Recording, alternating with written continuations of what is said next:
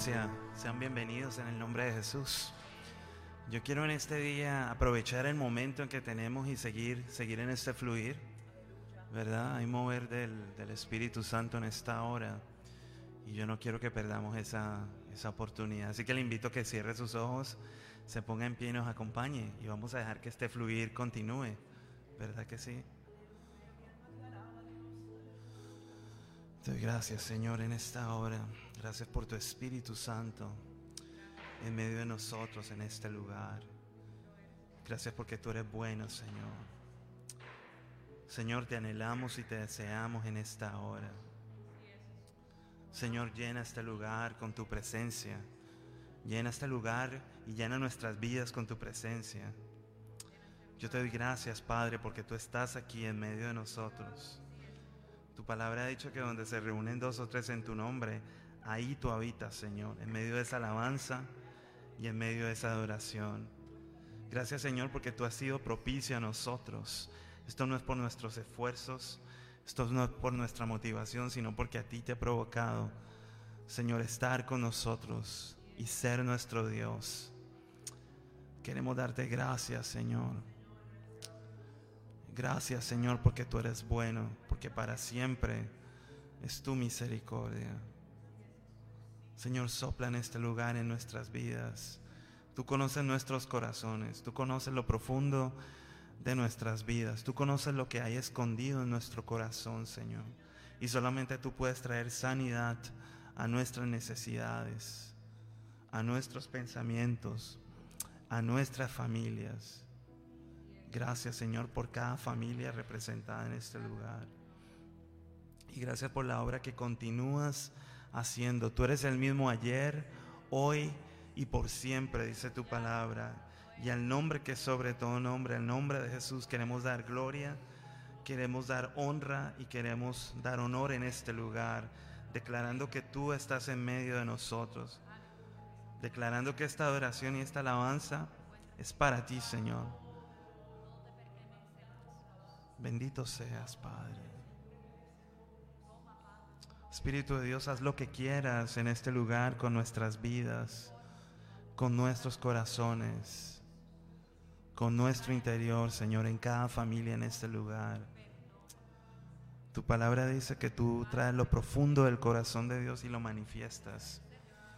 Y aquí estamos en esta hora esperando por ti, esperando tus palabras, Señor, esperando tu toque y tu anhelo. Yo te doy gracias, Señor, en el nombre de Jesús. Gracias, Señor, gracias. Gracias, Señor. Yo quiero que mi vida y mi voz llene este lugar y llene tu templo de alabanza y llene tu templo de adoración, Señor. Gracias por las obras maravillosas que tú has hecho en mis hijos, Señor, en nuestros hijos, en nuestras familias. Gracias porque tú sigues siendo Dios, el Rey de Reyes, Señor de Señores, Dios en pie eterno, eterno, todopoderoso. Señor, ¿cómo no darte gracias? Por la bondad que proviene de ti. ¿Cómo no darte gracias por tus hechos, por tus obras, por reconocer que, mis labios reconozcan lo profundo, la gratitud que hay para contigo, Señor, porque tú has sido bueno, tú has sido todopoderoso, tú has sido rey de reyes. Y queremos darte gracias en esta hora. Gracias, Señor. Señor, gracias porque en confianza y en quietud veremos tu salvación. Gracias porque tú estás atento a la necesidad de cada uno de nosotros en este lugar. Y tú eres nuestra fortaleza y tú eres nuestro buen Dios, Señor. Gracias Espíritu de Dios, te pido que ministres, que sirvas cada corazón, que traigas palabra de sabiduría, palabra de consejo, palabra de revelación Señor, dones de fe, de sanidades en esta hora y los manifiestes, Padre. En el nombre de Jesús, Señor, te lo pedimos en esta hora. Y te damos gracias solo a ti. Amén. Así que sean todos bienvenidos de verdad. De, ese aplauso. Nuestro Dios es bueno y es maravilloso y Él está con nosotros. Así que sean Bienvenidos en este día, este servicio el 14 de noviembre. Estamos muy felices, yo estoy muy feliz de estar aquí sirviendo a nuestro buen Dios, amándole con todo el corazón, las personas que nos visitan, este, sean bienvenidos. A las personas que nos están viendo a través de las redes eh, sociales, sean bienvenidos igualmente. Los queremos mucho, estamos alegres de servir a un Dios que es vivo, que es bueno, que es misericordioso y que está todo todos los días con nosotros. Así que yo quisiera leer este, para, para dar inicio a este servicio, ¿verdad? Un pasaje que está en Romanos, el capítulo 12, versículo 9 al 21. Y este versículo me puso a reflexionar recientemente porque todos sabemos teóricamente lo que es el amor, ¿verdad? Creemos tener una, una concepción de que lo que el amor significa, pero mi cuestionamiento es, este, ¿cuál es la opinión y qué es el amor en cuanto a nuestro Señor? Y ahí en Romanos 9:12, quiero leer este versículo corto, dice así, el amor, versículo 9, el amor debe ser sincero, aborrezcan el mal, aférrense al bien, ámense los unos a los otros con amor fraternal respetándose y honrándose mutuamente. O sea, hay una relación implícita primeramente para con Dios, pero también con, la gente que tenemos al lado, principalmente nuestra familia. Y yo quiero resaltar eso, respetándose y honrándose mutuamente. Nunca dejen de ser diligentes. Antes bien, sirvan al Señor con el fervor que da el Espíritu Santo Alégrense en la esperanza, que esto no es fácil, ¿verdad? Cuando uno está en la prueba de fuego ahí, es difícil alegrarse, pero hay que hacerlo. Muestren paciencia en el sufrimiento, perseveren en la oración, ayuden a los hermanos necesitados, que eso vamos a estar hablando hoy, hoy Esenia va a estar hablando de eso. Bendigan a quienes los persigan, bendigan y no maldigan. Alégrense con los que estén alegres, lloren con los que lloran. Vivan en armonía los unos con los otros. No sean arrogantes, sino háganse solidarios con los humildes. No se crean los únicos que saben. No paguen a nadie mal por mal, procuren hacer lo bueno delante de todos. Si es posible, y en cuanto dependa de ustedes, vivan en paz con todos. No tomen venganzas, venganza, hermanos míos, sino dejen el castigo en las manos de Dios, porque está escrito, mía la venganza, yo pagaré, dice el Señor. Antes bien, si tu enemigo tiene hambre, dale de comer, si tiene sed, dale de beber, actuando así harás que su avergüence de su conducta. No te dejes vencer por el mal, al contrario, vence el mal, el mal con el bien. Es una, es una reflexión bien bonita esa palabra que está en el libro de Romanos, que definitivamente hay que poner en práctica, ¿verdad? Para poder construir nuestra casa sobre la roca. Así que de verdad este, vamos a cantar al Señor con todo el corazón, con todo el entendimiento, con toda la fuerza y pasión que hay dentro de nosotros por el buen Dios que nos ha amado con amor eterno. Así que adelante. Aleluya, Dios le bendiga iglesia.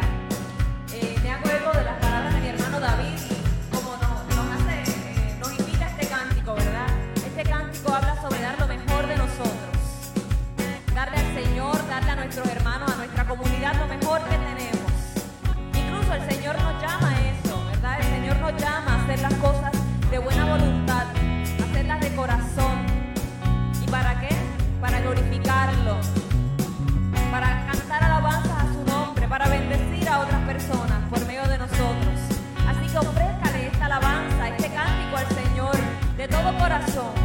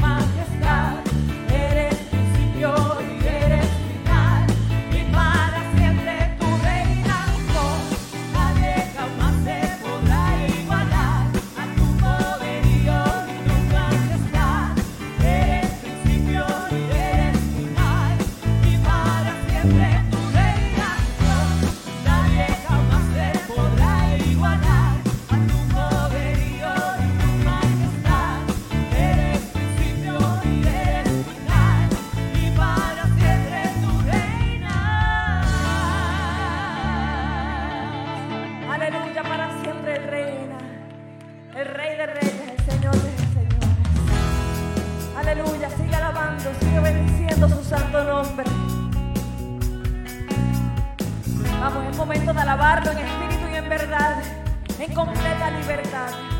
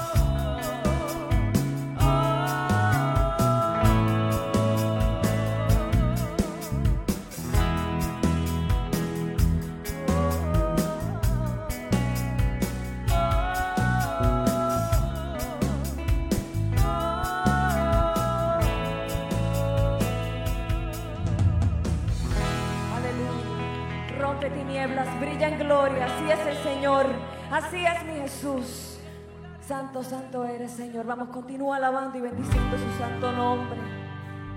Continúa ofreciéndole tus alabanzas, tu adoración, tu oración. Porque como dice este cántico, el Señor no rechaza oración. El Señor no rechaza oración. El Señor es perfecto. El Señor aparta de ti toda obra de maldad, toda enfermedad. Sus planes son fieles, son seguros. Y aquí continuamos alabándolo. En esta iglesia lo alabamos y lo glorificamos por lo que Él es, no por lo que Él puede hacer por nosotros. Así que levanta tus manos al cielo en señal de alabanza, en señal de que nos rendimos ante Él Tal vez enseñarte victoria también, declarando victoria sobre cualquier circunstancia. Y decimos todos juntos, Dios no rechaza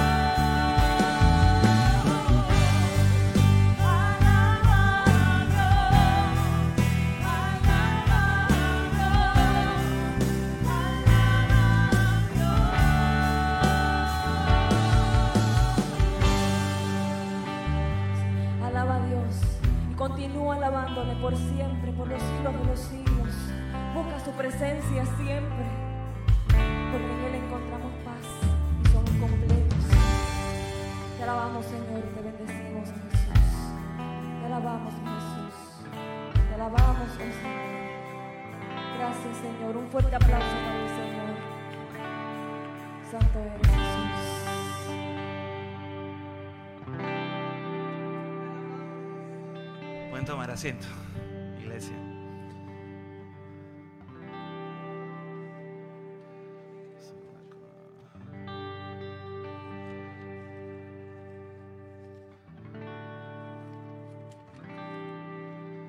Pues hay muchas razones por las cuales debemos dar gracias, ¿verdad? Particularmente yo estoy muy contento por mi hija Sofía.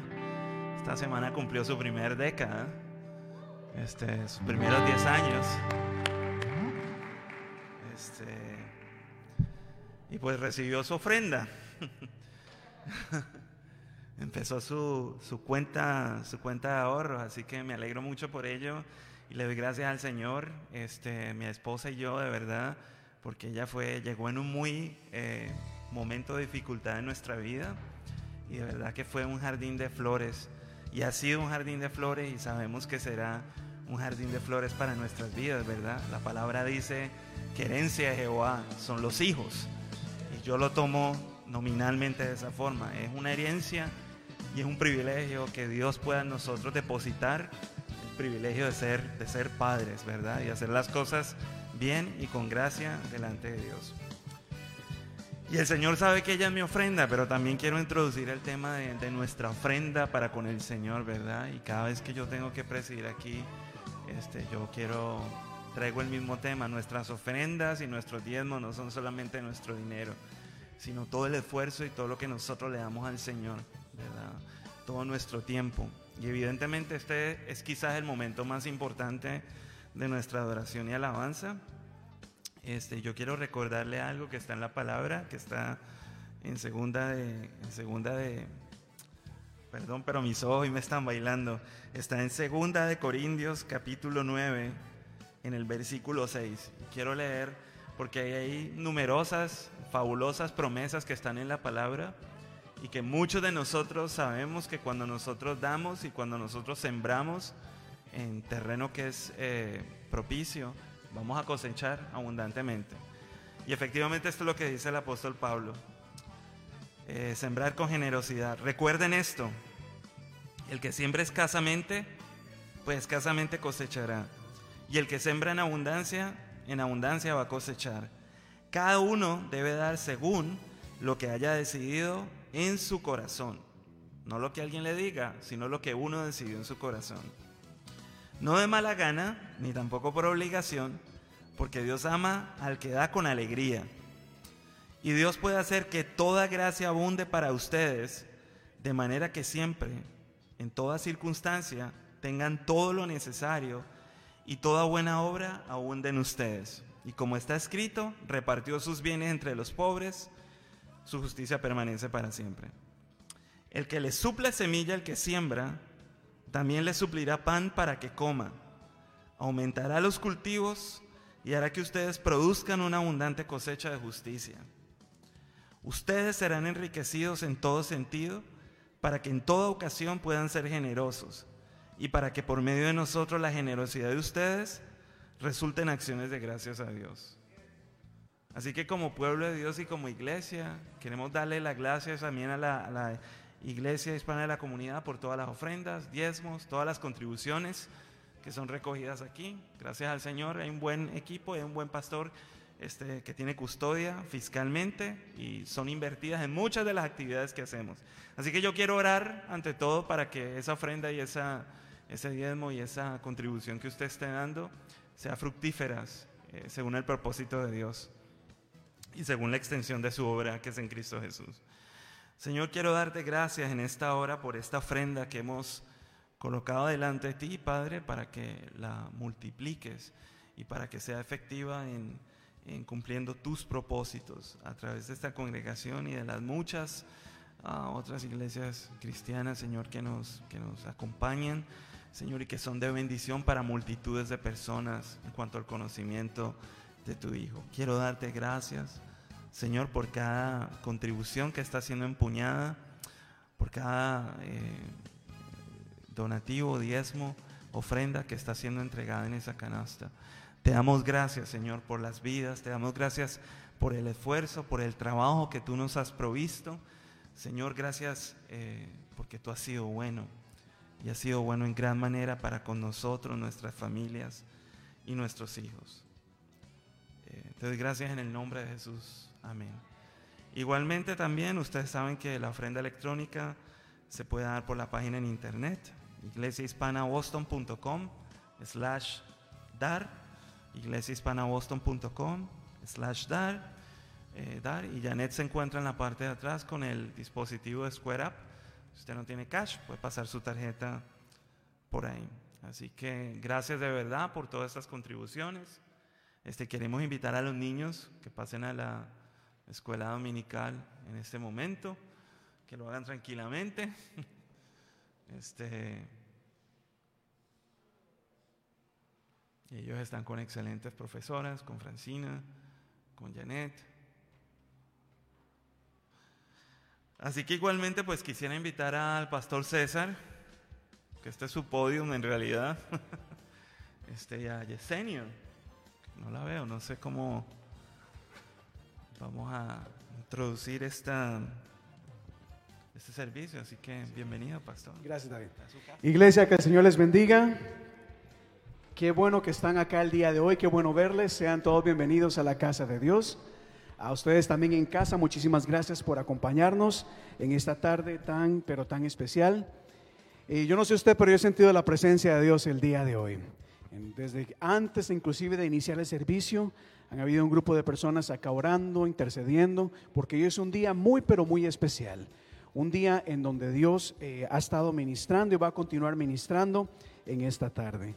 Antes de, entrar en la palabra, el día de hoy, sí quisiera eh, anunciarles una vez más o recordarles que el próximo domingo, la próxima semana, estaremos celebrando acá en la iglesia el Domingo de Blanco. Domingo de Blanco. Es un día en donde invitamos a toda la congregación a venir acá a estar con nosotros y vengan vestido de blanco, si tiene una camisa blanca, una scarf, eh, ¿cómo se dice? Bufanda blanca, gorrito blanco, lo que sea que tenga blanco. Pero vamos a venir vestidos de blanco este próximo domingo. Y la razón por la que nosotros celebramos eh, este día es porque comúnmente, antes bueno, después de Thanksgiving, hay un día conocido como el Viernes Negro. Un viernes que es caracterizado eh, por las ofertas, por las grandes ofertas que que muchos lugares, eh, pues las tiendas ofrecen. Y aunque siempre lo he dicho acá, ciertamente trabajamos y con el fruto de nuestro trabajo, pues podemos darnos eh, algunos de los gustos, ¿verdad? Y aprovechar algunas de las ofertas. Sin embargo, el Domingo de Blanco nace no como respuesta en contra del Viernes Negro, no, sino como un llamado a que como iglesia nunca olvidemos o nos olvidemos de que hay mucha necesidad allá en el mundo. Hay personas que realmente están en necesidad. Y aunque en el viernes negro aprovechamos ofertas e inclusive gastamos dinero en cosas que ni tan siquiera necesitamos, empezamos a acumular cosas, ¿por qué no pensar en los demás? Así que este próximo domingo, cuando celebramos el Domingo de Blanco acá en la iglesia, toda la ofrenda que se va a recoger acá va a ser dirigida a a lo que la, obra misionera mundial. Nuestra iglesia también está como partner, como, eh, ¿cómo se dice partner? Como socio, ¿verdad? De, de una organización llamada Global Ministries, una organización que trabaja a nivel mundial ayudando a personas en necesidad. Así que el próximo domingo, todo lo que nosotros recojamos, todo lo que demos, presentemos delante de Dios, cada último centavo va a ser donada a la misión mundial. Y esto es algo muy, muy importante. Pero entiendo de que no todas las personas saben o conocen muy bien cuál es el trabajo misionero de la iglesia o eh, qué es Global Ministries. Así que antes de entrar en la palabra, quisiera invitar a Yesenia acá que pase con nosotros eh, para que nos cuente un poco acerca de lo que es Global Ministry y nos cuente acerca de todo lo que vamos a dar, toda la ofrenda, hacia dónde se va, en qué se utiliza, por qué es que es importante que como iglesia ofrendemos para las personas que están en necesidad. Así que Yesenia, si comparte con nosotros acá. presentación que bien hermosa. Gracias. Buenas tardes, Dios les bendiga a todos y a todas. Qué emoción estar aquí. Eh, gracias una vez más al pastor, al liderazgo de la iglesia que me permite presentar esta organización que está muy cerca de mi corazón, eh, con la que he servido como parte de su junta de directores, serví. eh, el año pasado fue, no, este fue mi último año, ya terminé. Estuve sirviendo con ellos alrededor de cuatro, cuatro o cinco años, ya ni me acuerdo. Así que está muy cerca de mi corazón y me gustaría mucho presentar eh, esto. Eh, antes de comenzar, les quiero decir que todas las fotos que voy a estar compartiendo con ustedes, no ninguna de promoción, todas son tomadas de, eh, de lo- en diferentes partes del mundo en donde tenemos eh, organizaciones, iglesias, donde tenemos alianzas a través del mundo. Así que les voy a dar un poquito de información sobre esto. Y al final, al final del servicio, si usted tiene alguna duda, alguna pregunta, algún comentario, yo me voy a quedar, así que no se vaya. Porque, como dijo el pastor, todo lo que nosotros, eh, todos nuestros diezmos, ofrendas, eh, eh, diezmos especiales y, ¿verdad? lo que usted desee dar, va a ir para estos ministerios. Y por ende, para nosotros es importante que usted conozca para dónde va su dinero. Si me acompañan, primeramente, eh, estoy usando una cosa nueva hoy, así que si perdóneme, a mí no me gusta mirando para atrás, pero por si acaso. Estos son los ministerios, de hecho, esta foto fue tomada en Cuba. Estas dos damas son misioneras, eh, de hecho no se usa mucho la palabra misionera, después le cuento ese bochinche porque eso no, pero... eh, y esto es eh, el logo de los, de los eh, eh, ministerios globales. Eh, Eso es lo, como se llama en español, los ministerios globales. Los ministerios globales nace como una, eh, un pacto, una alianza entre dos denominaciones grandes en los Estados Unidos. Una es la Iglesia Unida de Cristo, que es nuestra denominación, y la otra es la Iglesia Discípulos de Cristo. A través de los años se estuvo trabajando en el mundo con diferentes cosas, pero se unieron dándose cuenta que tenían unas misiones en común y unos trabajos en común. Por ende, estas dos denominaciones se juntan y entonces forman lo que son los ministerios globales. De hecho, las personas que trabajan en los, ministerios globales, eh, hay personal tanto de Iglesia Discípulos de Cristo como de la Iglesia Unida de Cristo. Ah, caramba. Entonces, eh, eh, eh, lo- los ministerios globales trabajan a través de asociaciones. O sea, se asocia con organizaciones religiosas de todo el mundo para abordar desafíos, oportunidades vistos a través de los ojos de los socios y de los países. O sea, no es que vamos con estas nuevas ideas para imponer. Estas personas que ya en adelante les voy a mencionar quiénes son los socios, eh, van y escudriñan, observan, escuchan cuáles son las necesidades para poder apoyar, para poder acompañar a las diferentes organizaciones, iglesias, hasta universidades, de hecho. La visión, como usted ve aquí, de eh, los ministerios globales es que, que todo el mundo, que todo el pueblo de Dios, lo tengo aquí, y la creación de Dios compartan la vida abundante de Dios. La misión de los ministerios globales es recibir y compartir las buenas nuevas de Jesucristo, uniéndonos con socios globales y locales para trabajar por la justicia, la reconciliación y la paz. Vuelvo y menciono, estas son fotos reales de nuestros socios. Si se dan cuenta, estos niños hermosos en algún país de, de, eh, de África, no me dijeron cuál es, de hecho fueron ellos, lo- los ministerios globales, quienes me, eh, me prestaron esto.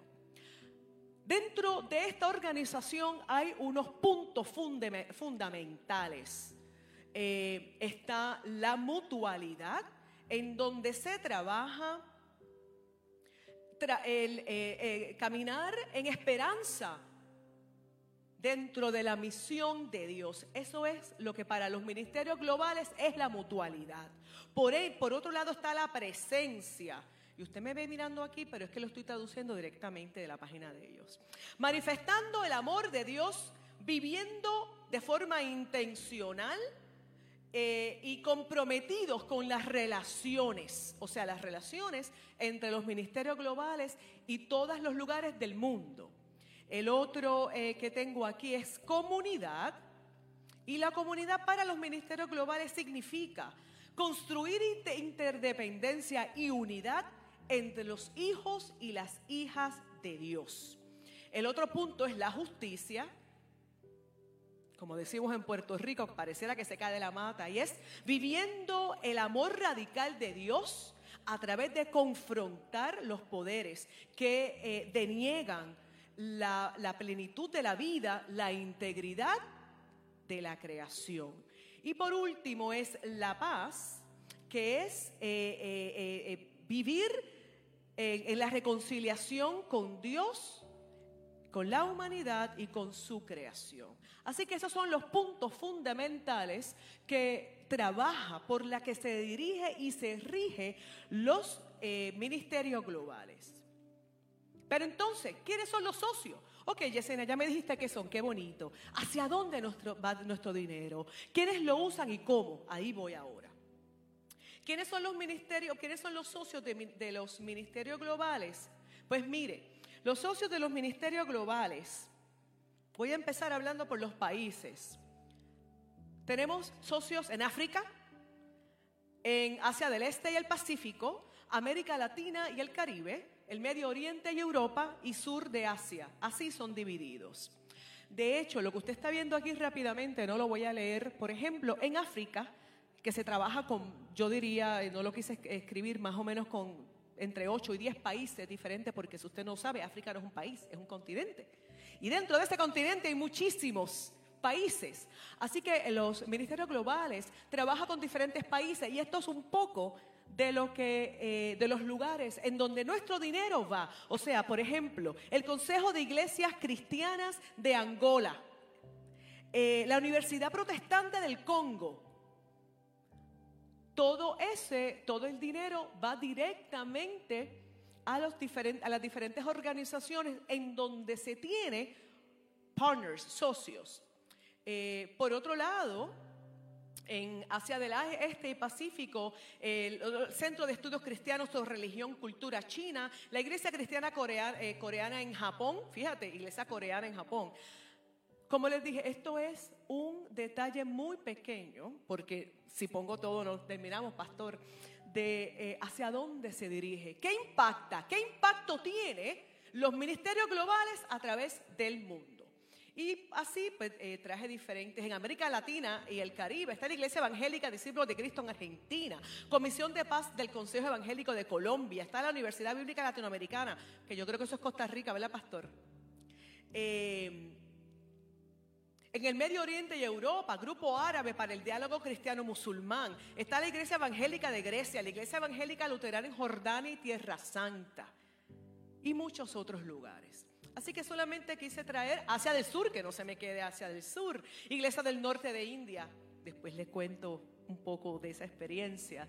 Eh, hay un lugar que se llama Comparte y Cuida en Nepal, Consejo Nacional Cristiano de Sri Lanka y muchísimos otros más. De hecho, es bien interesante. Si voy rápido, voy muy rápido. Es que yo me emociono. Ok. Los niños y las niñas me están siguiendo. Ok.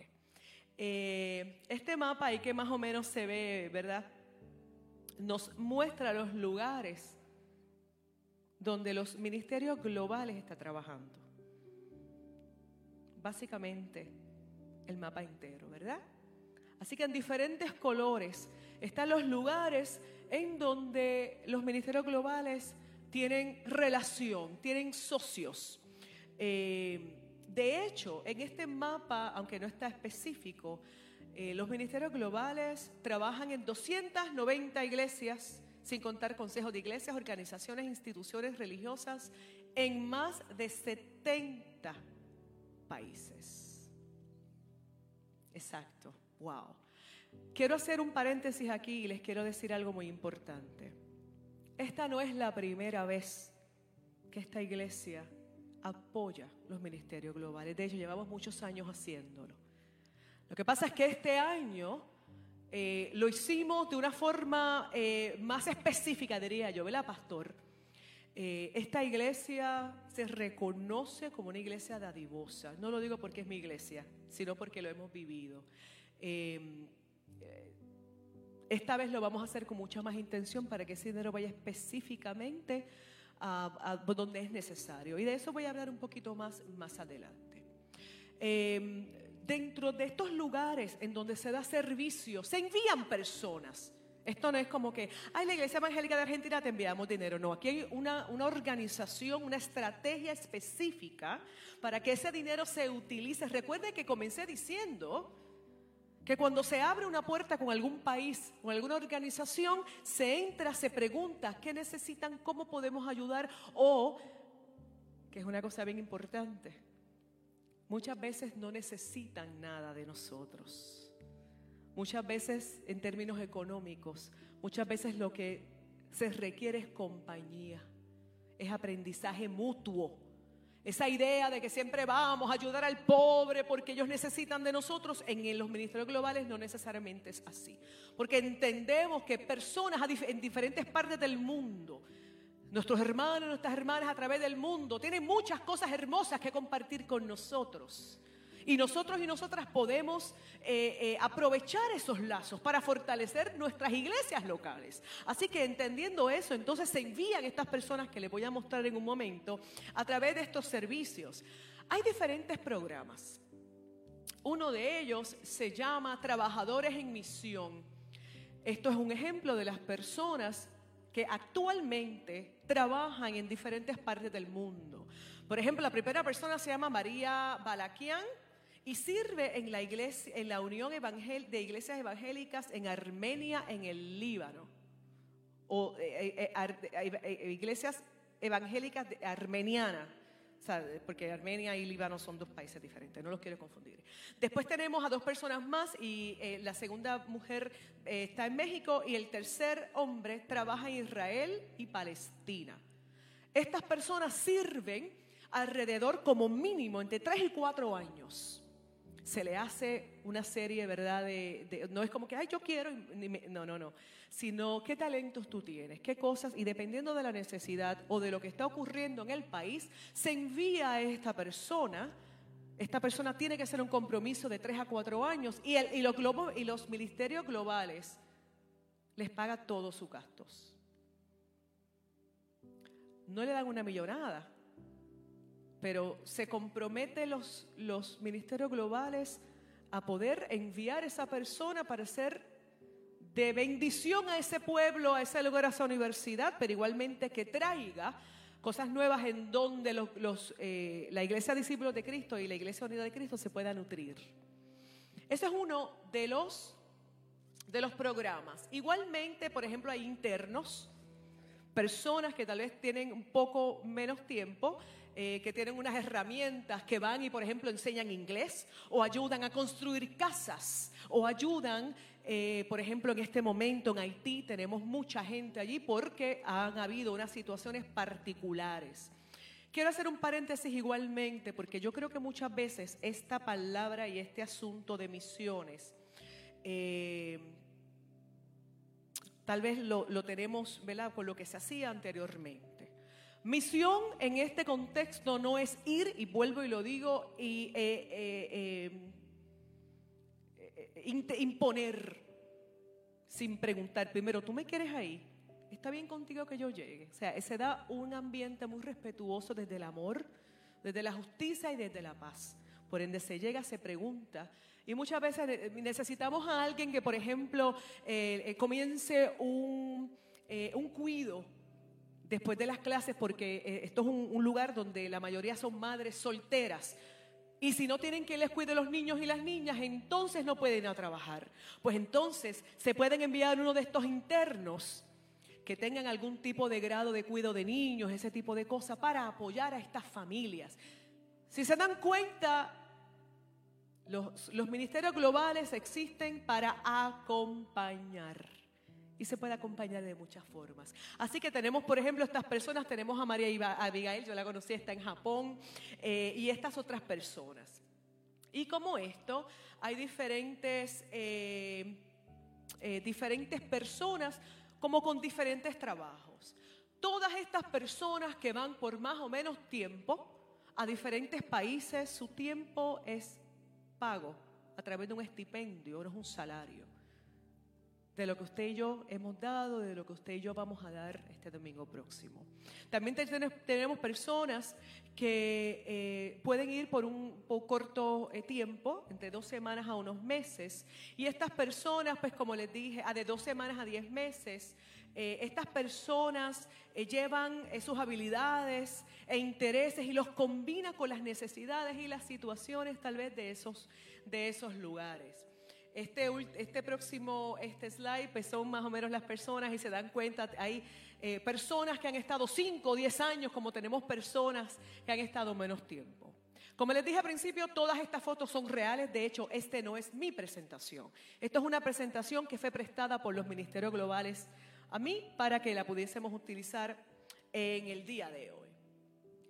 Una de las cosas maravillosas que hacen los, los ministerios globales, mis amigas y mis amigos, que yo fui que yo me nutrí de ellos es que no solamente envían personas a trabajar, sino que también envían personas para reunirse con los diferentes socios alrededor del mundo, no para cuestionar qué estás haciendo con el dinero, sino para llegar, observar y nutrir esa relación. Acompañar. Esta servidora fue eh, invitada hace dos años y tuve el privilegio, el honor, un sueño para mí de ir a la India y Sri Lanka. Así que no sé si lo pueden ver bien, yo estoy ahí con los niños y las niñas. Eh, esto que les estoy mostrando en la tarde de hoy son diferentes cosas. De hecho, nos dieron un regalito y nos llevaron al Taj Mahal, que no sé si lo conocen, una de las siete maravillas del mundo, que les digo una cosa honestamente, cuando yo entré por ahí y ve aquella cosa empecé a llorar It's amazing, it's beautiful, it's just, eh, eh, eh, ¿verdad? Entonces ellos hasta eso nos dieron. en el peregrinaje, de hecho, fueron, fuimos invitados a algunas personas. Igualmente los ministerios globales nos pagan todo. Por ende, no fuimos turistas. En una peregrinación tú no eres turista. Tú vas a conocer, tú vas a acompañar, tú vas a aprender y ya después de eso, entonces nos toca a los, que, a los que fuimos invitados ir a diferentes iglesias y comunicar lo que esos países están haciendo y están logrando. Por ende, eh, no sé si pueden ver la foto que está hacia allá, que son unas camitas. Eso es un lugar donde varones que no tienen mamá y papá viven. Allí mismo se les eh, los conocimos, los niños estaban muy emocionados, hermosos, bien cuidados, alimentados. Allí estudian, allí se les dan herramientas para cuando terminen la escuela, porque legalmente ellos los pueden tener hasta cierto tiempo, puedan tener estrategias para sobrevivir. Sri Lanka tiene unas situaciones de pobreza muy fuerte, al igual que la India. Así que no solamente se le acompaña al niño eh, eh, durante ese tiempo, también se le apoya para que pueda eh, eh, eh, progresar en un futuro. También tenemos, por ejemplo, en la, en la que está en el medio, en la foto del medio de arriba, esto es un, un lugar en donde las mujeres, muchas mujeres de esa comunidad han quedado solas por diferentes razones. En, este, esto es Sri Lanka, lo que acabo de decirle de los niños y de estas damas. En este lugar es muy difícil que las mujeres sean, eh, trabajen, ¿verdad? Sin el marido, hay unas situaciones culturales muy diferentes. Así que, ¿qué hicieron? Pues ellas comenzaron lo que se llama una micro eh, empresas a través de otras agencias también apoyadas por los ministerios globales. A estas damas se le dan micropréstamos. Por ejemplo, se le da 100 dólares. Y esa mujer entonces lo que hace es que pone su compañía de recoger frutas, de, de, diferentes cosas, paga su préstamo y continúa aflorando. Entonces, ¿cómo yo uno esto que te estoy diciendo con lo que te acabo de decir? Entonces hay personas que han viajado a diferentes partes del mundo a apoyar a esa dama, a tal vez enseñarle alguna manualidad, alguna cosa que ella no sabe para que ella coloque su empresa. Miren cómo los puntos estratégicamente van combinándose para que el dinero, los recursos se utilicen de una forma estratégica y que impacte a esa comunidad. Así que estas damas, no les he terminado el bochinche de eso, muchas de ellas escuchamos, eh, de hecho en ese lugar nos, re- nos- nos- nos recibieron como con un garland, diría yo, con unas flores hermosas, aquello era hermoso que ellos eh, eh, hicieron para, para los que visitábamos. Le encanta que les visiten. Entonces escuchamos, ¿verdad? Los testimonios de qué cosas habían hecho, de sus situaciones, oye, situaciones a veces bien dolorosas, bien tristes, de esa soledad, ¿verdad?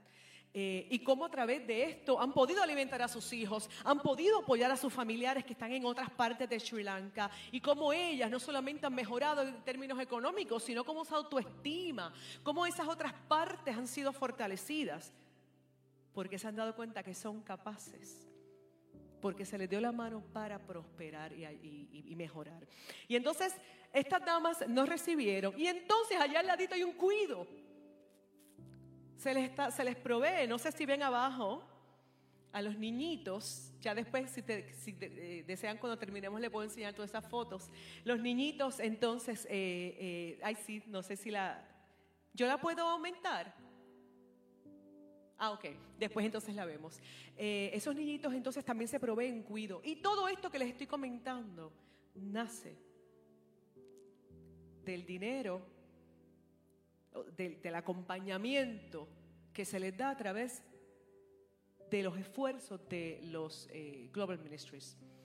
Eh, es hermoso, es hermoso. No es, lo, eh, no es lo mismo, por ende decidí traer mis propias fotos. No es lo mismo yo pararme aquí, hablar de algo que alguien me dijo, a haberlo vivido. Haberlo vivido fue una experiencia que me cambió la vida. Eh, esta foto también es, esta es de la India y la intención de la peregrinación, eh, bueno, primero que es, ya les comenté, pero a, a través de la pere- peregrinación misionera eh, se fomenta la transformación de la persona que va a visitar. Así que es una experiencia transformadora a través de la cual los participantes reciben y comparten las buenas nuevas escuchando. O sea, yo recibí las buenas nuevas escuchando. Una cosa que nos dijeron de principio, tú no vas allá a decirle, ¿qué necesitas de mí? Allí llegábamos a decir, cuéntame cómo te va. Enséñame. Así que en la India tuvimos la oportunidad de estar con diferentes iglesias protestantes maravillosas que están haciendo un trabajo enorme. Eh, fue bien hermoso porque en la India, tanto en la India, en Sri Lanka, tanto los cristianos como los musulmanes son minoría y son muy atacados y asesinados. Así que ya aprendí que en estos países los, los, eh, los cristianos y los musulmanes trabajan juntos. De hecho, adoran juntos. Eh, y fue una cosa para mí, porque usted sabe, ¿verdad?, que tenemos estas, estas mentalidades que se nos han enseñado. Eh, fue muy hermoso, fue una cosa que tocó mi corazón y tuve la oportunidad también de aprender de que hay diferentes cosas y que hay muchísimas cosas que yo no sabía, que yo no conocía. Así que fue bien hermoso poder estar eh, y ver esto. Y por último, vivimos en tiempos difíciles con esto de la pandemia. En este momento, esas escuelas que yo les mostré, eh, hemos estado en comunicación eh, constante con las personas con las que compartimos, que conocimos en la India, en Sri Lanka. Eh, hay otra escuela que no mostré en donde van jóvenes que no- económicamente no pueden pagar una escuela, donde se les enseña diferentes cosas y, e igualmente nuevas estrategias para poder, y de hecho ellos le pagan la universidad también. Personas que jamás hubiesen podido eh, ir porque en estos países lamentablemente muchas veces cuando tú naces pobre posiblemente mueres pobre porque no hay unas alternativas. Así que las diferentes iglesias, los diferentes programas están ayudando para transformar esa realidad de estos jóvenes, de estos niños. Eh, en este momento, eh, tanto Sri Lanka como India, eh, la gente ha muerto y sigue muriendo de una forma increíble. Increíble. Eh, esta escuela que les mostré, los niños juegan ahí abiertamente, ya no lo pueden hacer. Muchas de las personas que conocimos, con las que compartimos, jóvenes que estaban yendo a la universidad, murieron. Eh, así que la situación económica es muy dura, es muy dura. Este es un momento muy importante. Por si nunca habías dado, este es el momento de hacerlo. Porque tal vez tú y yo no hemos pasado unas necesidades, pero que tal vez si nos salimos de nuestro lugar cómodo, de nuestra realidad, y escuchamos un poco. A mí nadie me lo contó, yo lo vi. Eh, es muy triste lo que los países hermanos, no solamente Sri Lanka o India, porque yo fui, sino otros países en el mundo están pasando en este momento.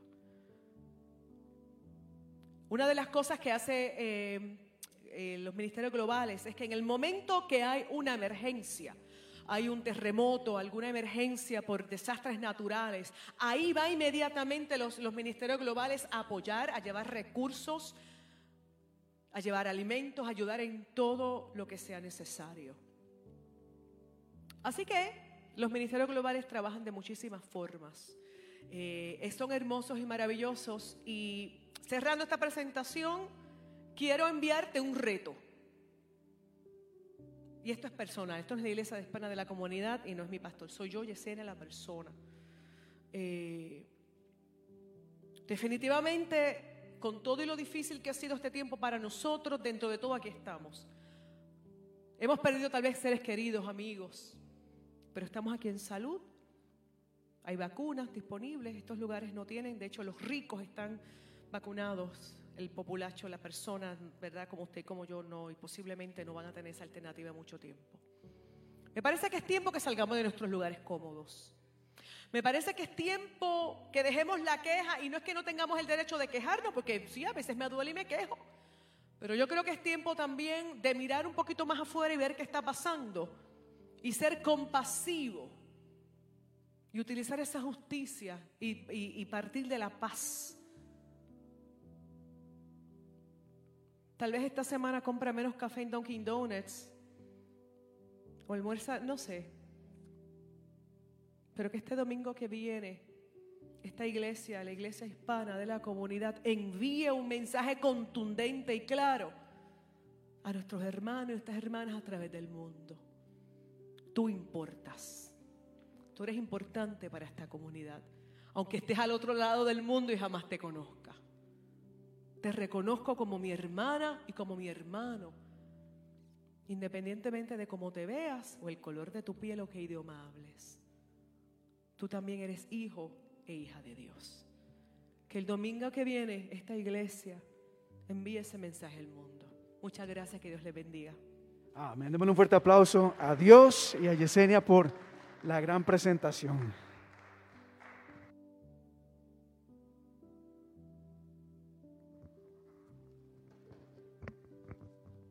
Realmente, eh, muchísimas gracias Yesenia por compartir esto con nosotros acá, por eh, recordarnos o hacernos reflexionar acerca de la realidad que muchas personas alrededor del mundo viven, están viviendo en este momento. Solamente acá, eh, como decía Yesenia, muchas veces pasamos por alto, pues nos sentimos tan cómodos acá que olvidamos de que hay un mundo en donde hay gente con mucha, pero mucha necesidad. Y voy a ser muy breve en lo que voy a compartir acá el día de hoy. Realmente con lo que David ha hablado, con lo que Yesenia ha hablado, se me han adelantado mucho al, mensaje. Eh, y no, y qué bueno por eso. Así que no voy, a, no voy a hablar mucho, pero sí quisiera compartir con ustedes algo que dice la palabra en lo que David leyó ahora temprano, Romanos capítulo 12. Romanos capítulo 12. ¿Se puede poner en pie, por favor? Vamos a ir a Romanos capítulo 12.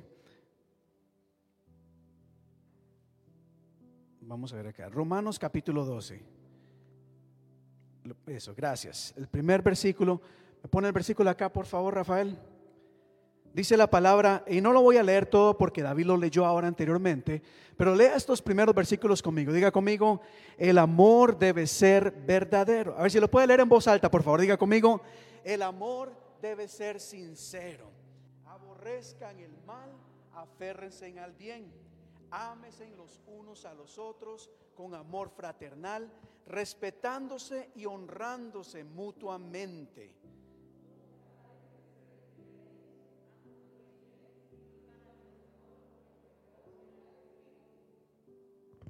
Amén. Pueden tomar su asiento, iglesia, y voy a bajarlo más. Ya, gracias. Voy a enfocar tres versículos acá. Pueden tomar su asiento en lo que acabamos de leer. Número uno, como ciertamente la Biblia nos dice que el amor que nosotros vivimos o debemos de expresar, demostrar, debe ser un amor sincero. O como podríamos decir popularmente, realmente qué importante es que nos pongamos la mano en el corazón y que todo lo que nosotros hagamos lo hagamos con la mano en el corazón. No por obligación, no porque nos están obligando o nos imponiendo algunas cosas, sino porque realmente eso es lo que nace de nuestro ser. De hecho, la palabra de Dios nos dice que una de las características de los cristianos, cuando nosotros venimos a la iglesia, cuando decimos que somos muy cuando, decimos que somos cristianos, una de las características no solamente el decirlo, sino demostrarlo. Jesucristo dijo ciertamente, en esto conocerán todos que son mis discípulos, si tienen amor, si tienen amor unos por nosotros. Me gusta la, traducción en lenguaje actual que dice, el amor que tengan unos por los otros serán la prueba ante el mundo de que son mis discípulos. En otras palabras, de nada vale venir a la iglesia o llamarnos cristianos si nuestras acciones no demuestran que somos seguidores de Cristo. ¿Cómo, eh, ¿Qué fue lo que Cristo hizo por nosotros? Dice, dice Juan 3:16, porque de tal manera amó Dios al mundo que entregó a su Hijo unigénito para todos nosotros. Es decir, Dios no se quedó en palabras, decir, yo amo al mundo entero. Ese amor se demostró. Y Cristo entregó su vida por amor a cada uno de nosotros. Asimismo, nosotros somos llamados realmente a pensar, a, esforzarnos por amarnos unos a otros, aunque no siempre es fácil, ¿verdad? O para cuántos acá es fácil decir, ah, es que yo amo a todas las personas. Es más, ¿cuántos se levantan todos los días diciendo el beso al esposo, a la esposa, te amo tanto? Hay días en donde, uy, o solo me pasa a mí, que ya no me pone la almohada en la cara y se levanta sin decirme nada. No, la realidad es que ciertamente el amor que debemos demostrar no es un sentimiento, es una decisión o debemos ser intencionales, aunque no sea fácil, pero ciertamente la Biblia nos enseña a que si somos llamados o si consideramos o decimos que amamos a Dios, nuestro, nuestra adoración a Dios se debe demostrar a través del amor unos por otros. Y poniendo esto en términos tal vez un poco más espirituales, Pablo nos dice en Primera de Corintios capítulo 13, me, me gusta mucho este versículo acá. Oh, me gusta mucho esto. Si tengo una fe tan grande que logre trasladar las montañas de un lado para otro, pero no tengo amor, nada soy. Aún la profecía. Uh, ¿Cuánta gente no quiere eso, verdad? Que haya profecía en la iglesia. Que haya un mover lindo del Espíritu Santo. Claro, todos anhelamos esto. Pero aún este mover del Espíritu Santo tiene que ser producido por amor. Amén. ¿Cuántos dicen amén a eso? Avanzamos acá al próximo slide, por favor. El verso 13, como David lo leía ahora de, de Romanos capítulo 12, nos enfoca y nos hace un llamado a ayudar a las personas, ayudar a los necesitados. Pon el próximo, por favor. Me gusta y Yesenia lo enfocaba acá. Realmente hay que entender de que cuando hablamos de las personas en necesidad, no toda necesidad es material. Hay que ir rompiendo con esa ideología de pensar en solamente ayudar a los pobres porque no tienen nada. Claro, ellos necesitan ayuda, pero la ayuda que nosotros damos también abarca muchos niveles. Hay una necesidad material que podemos suplir, pero hay necesidad también eh, emocional que podemos suplir. O emocional, hay gente que no sabe hacer cosas, necesita ayuda en otras áreas. Y la iglesia o como creyentes también somos llamados a suplir esa necesidad. No sé si me entienden acá. Y hay algo acá que me he dado cuenta a través de los años. Y es que hay muchas personas que están pasando necesidad, pero no piden ayuda. ¿Sabían ustedes eso?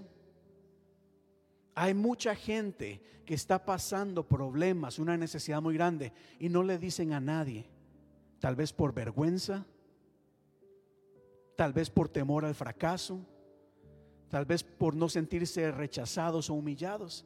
Y la iglesia tiene que estar atenta, atenta ahí donde viene el discernimiento del Espíritu también, a darnos cuenta de que todos nosotros tenemos necesidad de alguna forma u otra. Aquí hay personas que tal vez están experimentando necesidad, no una necesidad material, pero hay un vacío en su corazón. Hay necesidad emocional tal vez. Hay necesidad de aceptación. Y no importa eh, lo que nosotros hagamos, siempre tenemos que considerar el estar pendientes a los demás y atender la necesidad del próximo. Y termino acá con el, el verso 21 de Romanos, Romanos 9, 21, culmina diciendo algo muy importante. ¿Cómo podemos vencer el mal? Haciendo el bien.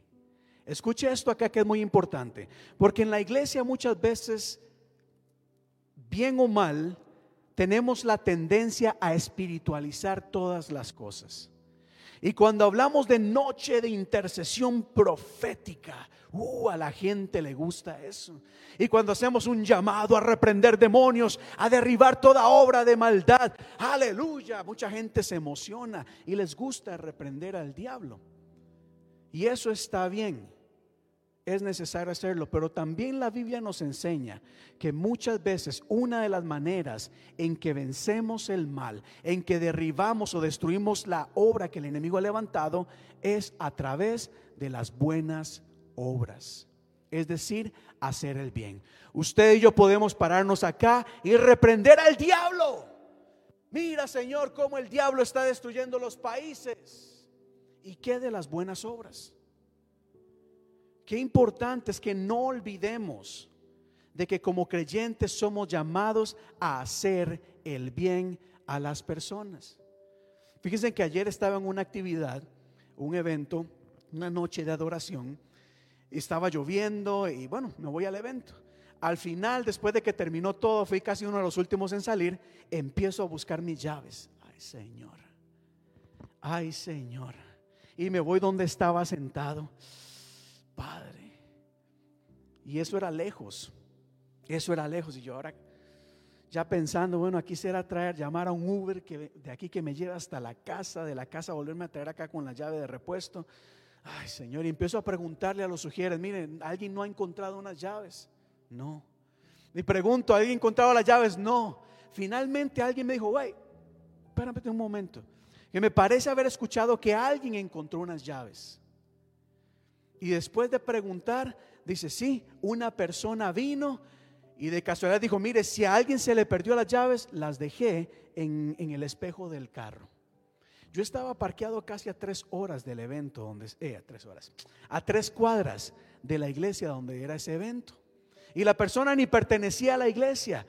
Una persona que digo yo fue un ángel, encontró las llaves, no sé si fue a más lugares, pero llegó a la iglesia y dijo, mire, aquí voy a dejar las llaves del carro. Otra persona pudo haberse aprovechado. Ahí tenía yo mi computadora, tenía mi iPad y otras cosas. Pero el hacer el bien a los demás, yo creo que esa persona va a recibir una gran recompensa. Pero qué importante es que nosotros nos pongamos la mano en el corazón y siempre busquemos la manera de hacer el bien los unos por los otros, de muchas formas. No solamente dando dinero, hay muchas maneras de ayudar. Hay gente que está necesitando ayuda de muchas maneras y como iglesia tenemos que hacernos presentes para poder ayudar a aquellas personas que están pasando necesidad de cualquier manera. ¿Por qué se hizo esta presentación el día de hoy? ¿Por qué es que estamos hablando de esto el día de hoy? Porque es nuestro deseo y nuestra oración que durante esta semana usted medite y reflexione. Ciertamente podemos venir un domingo y decir, mire, ¿cuántos pueden dar una ofrenda de 500 dólares para las misiones? Claro, y la gente se puede emocionar y puede darle en el momento. Gloria a Dios por eso. Pero queremos ser intencionales en, la, en lo que nosotros estamos haciendo.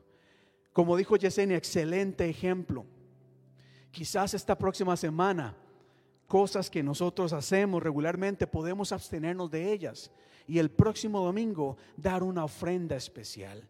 Yo sé que ustedes siempre vienen con su ofrenda, con lo que ustedes van a dar, pero queremos animarle a ustedes también allá en casa que hagan un esfuerzo para dar más allá de lo que estamos acostumbrados a dar.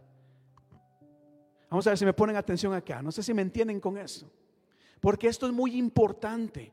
De nada sirve venir a la iglesia y pedir oración, pedir milagros y pedir que el fuego de Dios descienda. Si a la hora de la verdad, cuando la gente lo necesita, la iglesia se esconde. La iglesia guarda silencio. La iglesia no hace nada.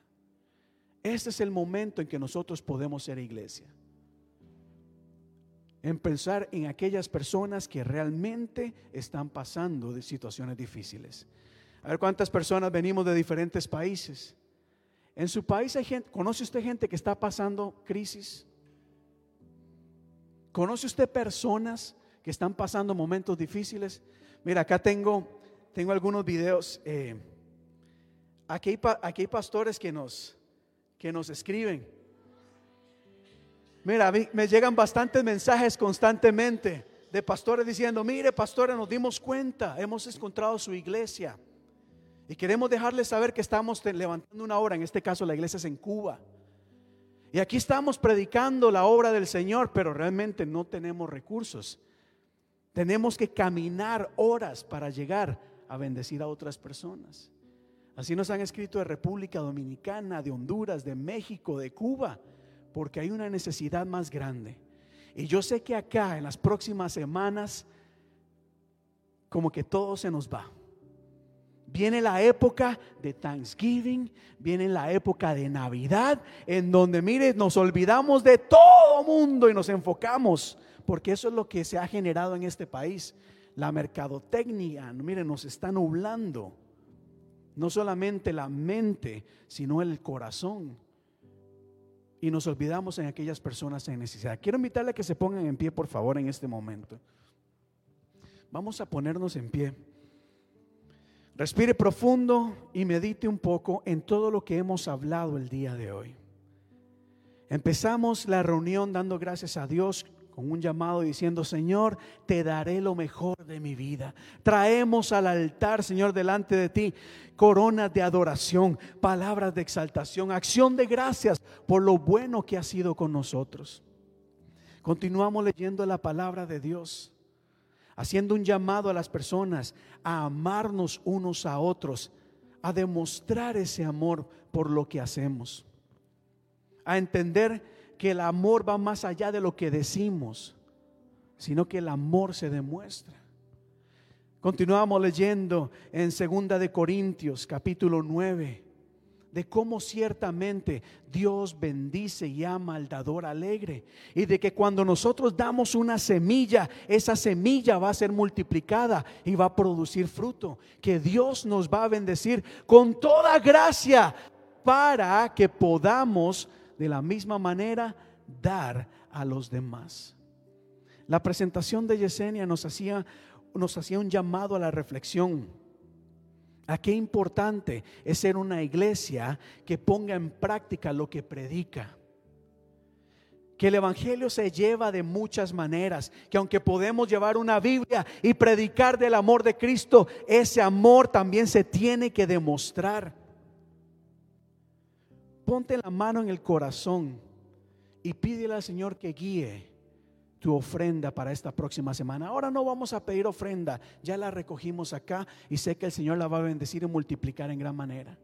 Pero pídele al Señor, medita, reflexione, que aunque los anuncios en internet, en televisión te diga, mira, compra esto. Medita. No te estoy diciendo que no lo compres. Simplemente también piensa en aquellas personas que están pasando necesidad. Y te invito, te hago un llamado, iglesia, un llamado a toda la iglesia para que el próximo domingo traigamos esa ofrenda delante de Dios que pueda ser de gran bendición a muchas personas. Así que levanta tus manos al cielo y dile, Señor, gracias. Gracias porque nos has dado. Mira qué importante es aprender a ser personas agradecidas. Muchas veces olvidamos, nos, nos, olvidamos o pasamos por un alto todas las grandes bendiciones que Dios ha derramado sobre nosotros tener un lugar en donde haya calefacción, tener un lugar en donde haya aire acondicionado, tener, abrir un closet y tener uno, dos, tres, cuatro, cinco, seis, no sé, cantidad de zapatos. Y no quiero hacerte sentir mal, no, no, no, para eso trabajamos. No hay nada de malo en eso. Lo que quiero hacerte en este momento es, es ponerte a pensar, pensar en los demás.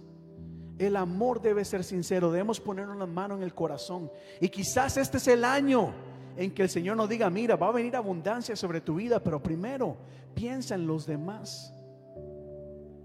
Mira, cree, Dios no te va a dejar, Dios no te va a desamparar. Lo que des no lo vas a perder.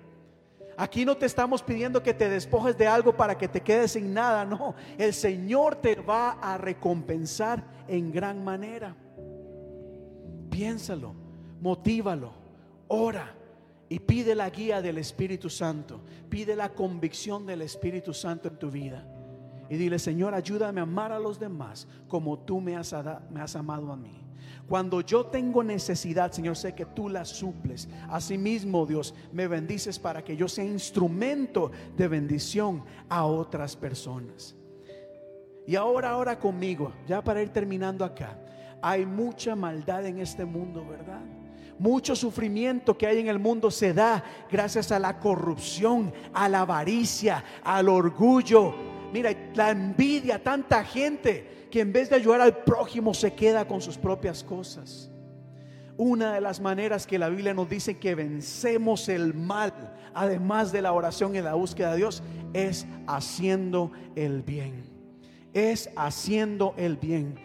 Dile, Señor, ayúdame a ser una persona que procure hacer el bien en todo momento a los demás. No aprovecharme de los demás.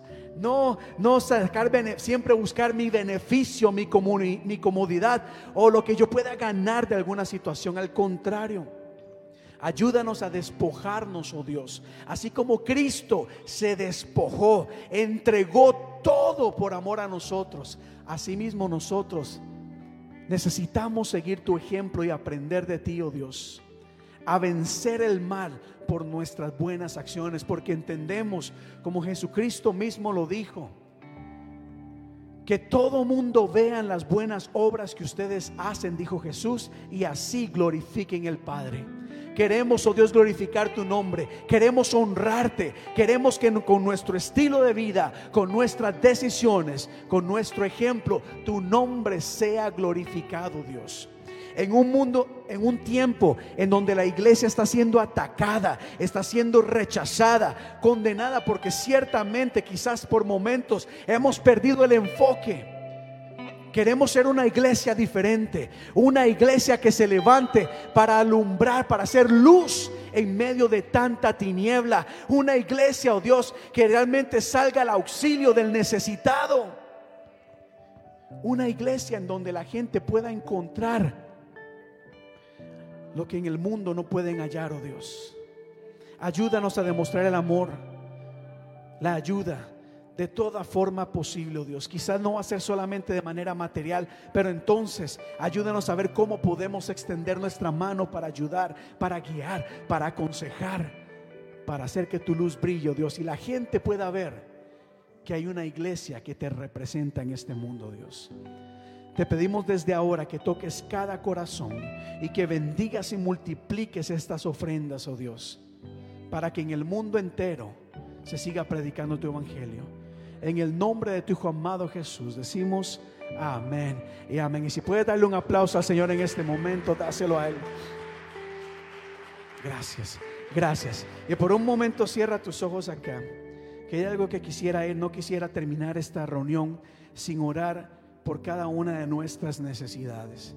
Porque así como hay necesidad, hay gente alrededor del mundo que está padeciendo situaciones difíciles, entendemos de que la lucha no es más fácil acá. Acá también tenemos nuestros retos. Y el día de hoy quisiera orar por aquellas personas que están pasando necesidad. Sé que hay gente en casa en este momento que está experimentando enfermedad, que está experimentando problemas económicos, situaciones difíciles en los hogares. Y como iglesia el amor también se demuestra al orar, al interceder unos por otros. Si estás pasando una necesidad, presenta tus cargas delante de Dios en este momento. Y si tú no eres la persona pasando necesidad, pero hay, conoces de alguien que está sufriendo, que está luchando, que está batallando, ora por esa persona en este momento. Padre, en el nombre de tu Hijo amado Jesús, Señor, toda la honra y la gloria sean dadas a ti.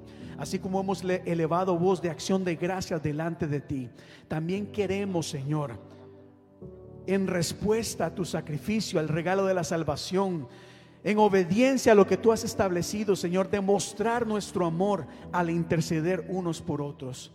Oh Dios, mira cada persona en este lugar, cada persona conectada en este momento que está pasando lucha, adversidad, que ha estado batallando con, con cualquier situación, situación que tú conoces, oh Dios. Queremos presentarla delante de ti. Y pedimos de que en tu amor y misericordia, oh Dios, tu mano se manifieste en cada una de estas vidas. Mira, oh Dios, el cansancio mental, emocional o espiritual que la batalla conlleva. Mira aquellas personas que se sienten desanimadas, que se sienten hasta deprimidas, que quieren darse por vencidas porque el tiempo pase, la situación continúa igual. Padre, pido que en amor y misericordia tú, oh Dios, traigas respuesta a nuestro clamor y las cosas empiecen a cambiar. Cambia cualquier situación. Mira aquellas personas que están teniendo problemas en sus trabajos, no saben cómo manejar alguna situación o tienen que tomar alguna decisión bastante difícil. Trae sabiduría, trae claridad, trae dirección, trae esperanza, oh Dios. Que tu gracia y tu favor sea derramada sobre cada una de estas personas, sobre tus hijos y tus hijas, oh Dios.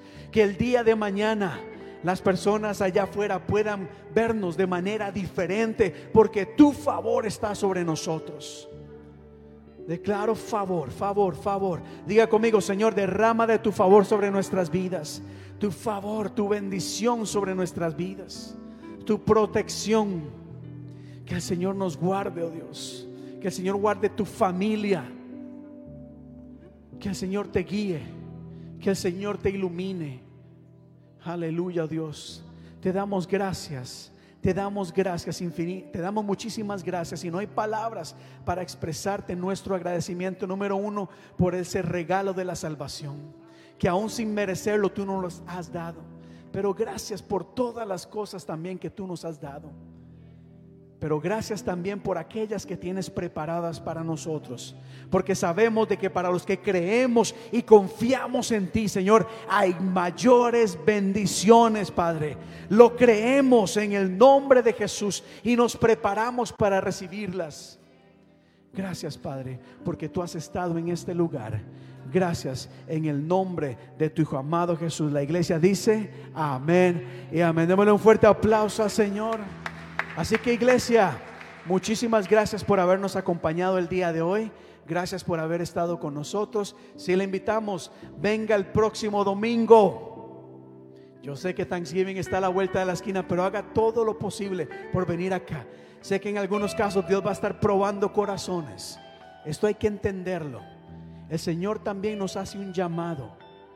Y no siempre es fácil, pero hay que aprender a obedecer y a creer en el Señor, a confiar en Él. Iglesia, que la paz de Dios sea con todos y cada uno de ustedes, que Dios les guarde, que Dios les cuide, que tengan una semana llena de bendición, que la paz de Dios sea con todos y cada uno de ustedes. Dios les bendiga, muchísimas gracias por habernos acompañado. Nos vemos este próximo miércoles en los grupos de alcance, el jueves en Grupo Crecer y el próximo domingo. Quedamos despedidos, iglesia, que el Señor les bendiga. Saludémonos, iglesia.